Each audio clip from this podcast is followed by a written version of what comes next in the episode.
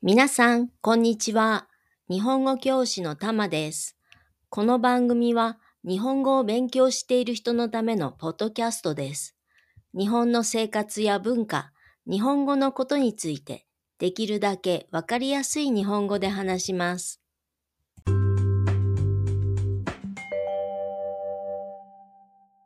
最近は天気が良くて気持ちがいい日が続いています。まだ暑いですが、時々涼しい風も吹いて、秋が近づいているんだなぁと感じます。毎日洗濯をして外に干すんですが、パリッと気持ちよく乾いて気分がいいです。洗濯物が乾きやすい季節はいいですね。一年中こんな気候だといいなぁと思います。さて、今日はコーヒーについてお話ししたいと思います。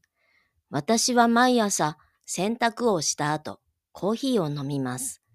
ほぼ毎日、ほとんど毎日コーヒーを一杯飲みます。コーヒーを飲まなければ一日が始まらない感じです。私は普段コーヒー豆を買ってきて自分で豆をひきます。豆をひくというのは道具を使って粉にすることです。引くという言葉はたくさんの漢字と意味がありますね。この場合の引くというのは豆やお米などつぶつぶのものを道具を使って粉にすることです。特別な漢字なのでウェブサイトのスクリプトに漢字を載せておきます。ぜひチェックしてくださいね。コーヒーの入れ方はいろいろありますが、私はドリップで入れます。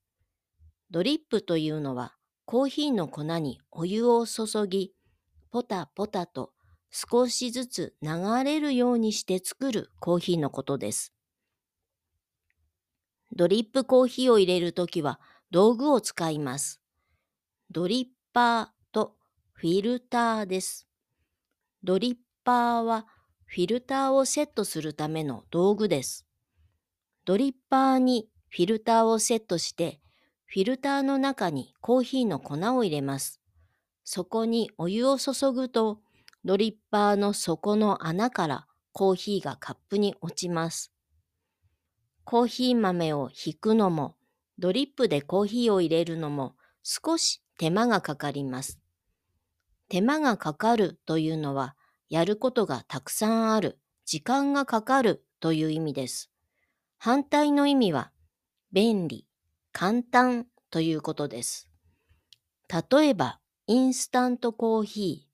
これは、カップにインスタントコーヒーの粉を入れてお湯を注ぐだけなので簡単です。手間がかかりません。ドリップコーヒーは少し手間がかかりますが、香りがいいです。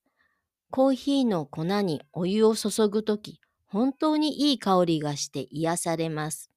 気持ちが穏やかになります。そしてもちろん味もいいです。それからドリップコーヒーのいいところは豆を選ぶことができることです。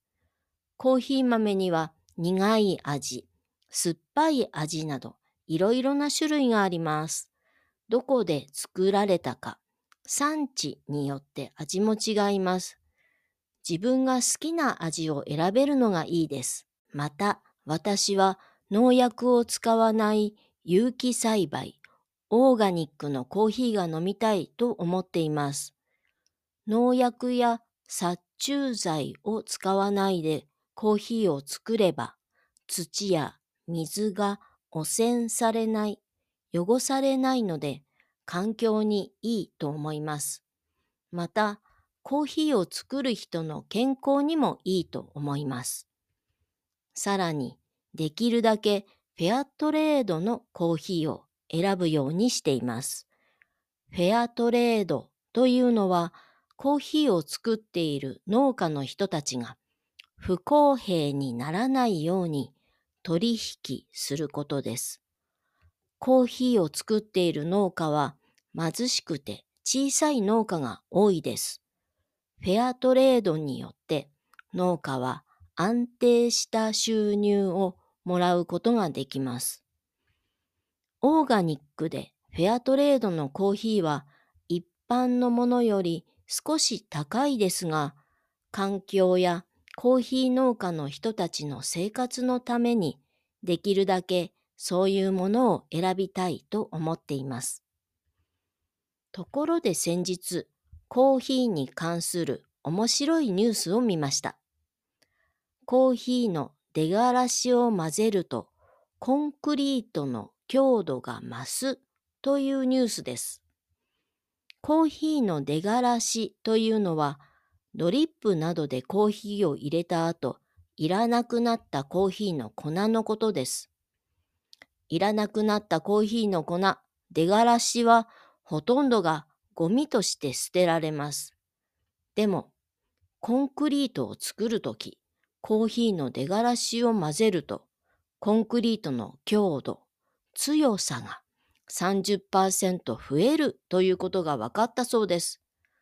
コーヒーの出がらしで炭を作り、それを混ぜるのだそうです。出がらしを利用することでゴミも減るし、環境問題も改善される、良くなるということで期待されているとのことです。美味しいコーヒーを楽しみながら、しかも環境にも役に立つことができればいいんじゃないかなと私は思います。さて、今日は私のコーヒーの楽しみ方、そして選び方などについてお話ししました。皆さんは普段コーヒーを飲みますか？どんなコーヒーを飲みますか？ウェブサイトのコメント欄にメッセージを残していただけたら嬉しいです。質問やリクエストもお待ちしています。それでは今日はここまで。また次回お会いしましょう。